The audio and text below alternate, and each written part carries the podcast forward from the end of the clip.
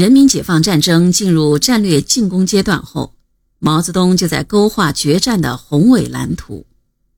一九四八年春，毛泽东提出解决程序先东北后华北的战略构想。东北全境基本解放后，解决华北就成了中央军委和毛泽东考虑的中心问题。解决华北，主要就是消灭国民党军的两个战略集团——傅作义集团和阎锡山集团，解放北平、天津和太原等城市。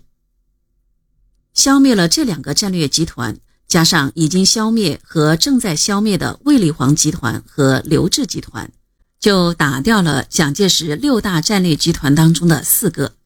剩下的就只有西北的胡宗南集团和华中的白崇禧集团，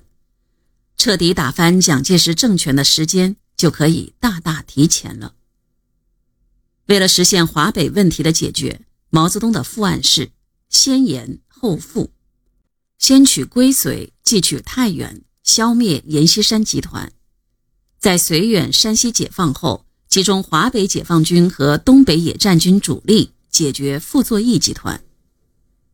为实现这一目标，毛泽东确定在华北打三个战役。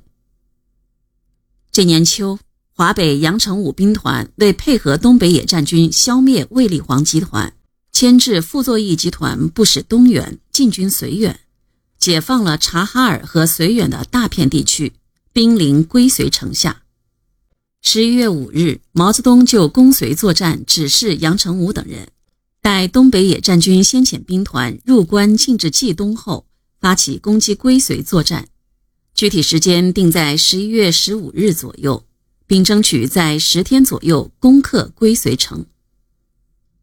与此同时，毛泽东还部署太原作战，华北徐向前、周士第兵团在晋中战役后兵至太原。十月五日，发起太原战役，开始外围作战。由于太原防御工事坚固，守军负隅顽抗，解放军兵力、火力均不占优势，至形成对峙。徐向前司令员、周师弟副司令员于十一月八日致电中共中央军委，为争取早日打下太原，避免旷日持久，增大消耗。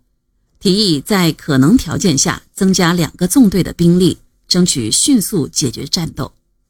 中共中央军委采纳了徐向前、周师弟的建议，于十一月九日命令华北第二兵团从十一月十一日起由现地秘密移至富平地区休整七天。十一月二十日开始向太原地区移动，准备十二月一日起参加太原作战。并受徐向前、周师弟指挥，争取于十二月十五日以前攻克太原。第三个战役是平津战役。